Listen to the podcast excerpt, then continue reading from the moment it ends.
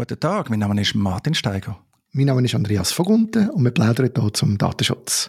Andreas, wir haben einen spannenden Themenhinweis bekommen von einer Person, die anonym bleiben will. Das ist eine ausführliche Rückmeldung. Ich versuche darum hier den Fokus drauf zu legen. Und zwar geht es letztlich um das Thema Videoüberwachung, Informationspflicht. Gemäss dem neuen Datenschutzgesetz wird in der Schweiz eine ausdrückliche Informationspflicht eingeführt bei der Bearbeitung von Personendaten. Wir haben das bislang ja vor allem Beispiel der Videoüberwachung thematisiert. Stellt auch gratis Vorlagen für ein Hinweisschild zur Verfügung, wo man so beliebig kann anpassen und so weiter. Über das haben wir auch schon geredet.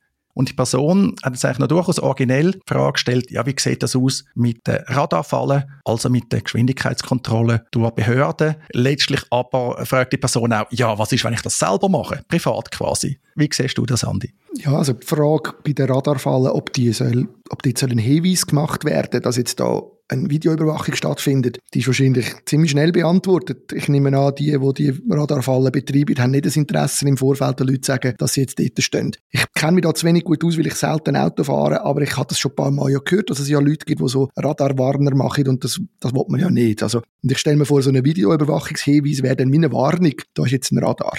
Und darum habe ich das Gefühl, ähm, das ist wahrscheinlich nicht der Weg, wo man kann gehen kann. Bei der privaten Geschichte finde ich jetzt auch noch interessant, oder? dass man vor seinem eigenen Haus, das habe ich mir auch schon überlegt, da bei mir fahren die Leute relativ schnell durch. Wäre noch interessant, mal zu wissen, wie viele denn eigentlich tatsächlich schnell durchfahren. Und so selber so eine Kiste aufstellen oder bauen, könnte ich mir jetzt auch noch vorstellen, dass es nicht so kompliziert ist. Die Frage ist, ob man das darf, bin ich jetzt auch nicht so sicher. Das Thema ist ja letztlich ein politisches. Es ist immer die Diskussion, Geldmacherei durch Geschwindigkeitsbussen. Das ist auch bei dieser Rückmeldung ein drin. Die Person sagt, ja, das wird ja schon budgetiert, das ist eine Geldmacherei. Auf der anderen Seite sagt man, ja, der Präventionsgedanke. Meine, heute ist zumindest im privaten Bereich ziemlich jede Radarwarnung verboten. Kann man sich also strafbar machen, wenn man ein Bild online so postet mit einer Radarwarnung. Behörden machen es zum Teil, glaube ich, noch. Ist wie immer halt kantonal unterschiedlich. Aber logisch, die Idee ist eigentlich schon, dass du jetzt als Verkehrsteilnehmer jederzeit musst damit rechnen, dass du blitzt wirst, dass du büßt wirst.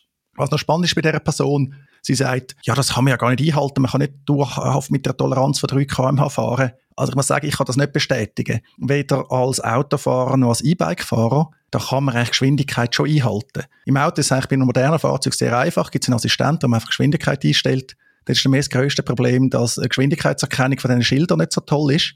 Also wir schwärmen da von der Möglichkeit von der künstlichen Intelligenz, aber so etwas scheinbar Einfaches wie eine Geschwindigkeitsschildererkennung funktioniert immer noch nicht zuverlässig. Aber es liegt eigentlich immer an der Person im Fahrzeug. Beim E-Bike ist es ein bisschen schwieriger. Andi, du hast auch einen Stromer wie ich und da sieht man ja Geschwindigkeitsanzeige eigentlich nicht vorne, sondern man muss immer so auf den Rahmen abschauen. Aber da kann man sie einhalten. Also wenn man diszipliniert ist, funktioniert das. Also darum ein bisschen eine politische Diskussion. Ich glaube auch, gell, bei euch im Aargau ist es immer noch so, dass es keine fest installierte Radarkästen gibt. Ja, ich glaube sehr wenig. Also auf der normalen Straße wüsste ich es auch nicht. Ich glaube auf der Autobahn schon. Dort wird es aber eben gross angezeigt, sobald man im Kanton Aargau ist, dass es da gemacht wird. Und äh, ja, also im Aargau ist es definitiv so, dass man überhaupt nicht äh, offensiv ist jetzt von der Behörde her, was das anbelangt und dass tatsächlich so Grundhaltung ist, dass das eine Geldmacherei ist. Und ich bin aber auch der Meinung, es ist wirklich eine Frage von der, Fahrer, von der Fahrart. Weil ich mag mich gut erinnern, bei mir, als ich damals Autobillett frisch hatte und meinem ersten Auto und in den ersten zwei, drei Jahren, bin ich definitiv sehr oft zu schnell gefahren und ich habe das Gefühl das ist normal. Ich bin zu dieser Zeit viel immer schneller gefahren, als man hätte sollen. Mittlerweile, sind wir 30 Jahre älter,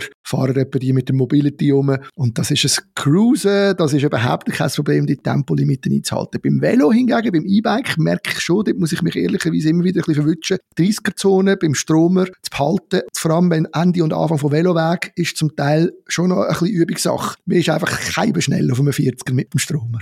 Ja, das ist so. Ich hätte mir da schon gewünscht, dass es so einen Tempo-30-Modus gibt. Die Geschwindigkeit ist ja bei 45 km abgeregelt. Da wäre doch noch nicht, wenn man einen Knopf hat, das bei 30 km abzuregeln. Aber eben am Schluss ist es Disziplin. Wenn man schnell fährt, um nochmal auf die Meldung da zurückzukommen, die wir da bekommen haben, dann würdest du allenfalls in die Radarfalle von dieser Person da geraten. Weil ich eben gesagt ja, mit dem Arduino, also mit so einem kleinen Rechner oder auch Raspberry Pi, können wir ja da so ein Radarmessgerät basteln, wie das dann sei. Jetzt rein datenschutzrechtlich gesehen, wenn man einfach misst äh, mit Radar letztlich oder vergleichbarer Technik, ja, dann tun wir wohl noch keine Personendaten bearbeiten. Man hat keinen Personenbezug, noch kann man dann mit dem wie nichts machen. Und sobald man halt fotografiert oder filmt, wird es im öffentlichen Raum dann sofort heikel offensichtlich.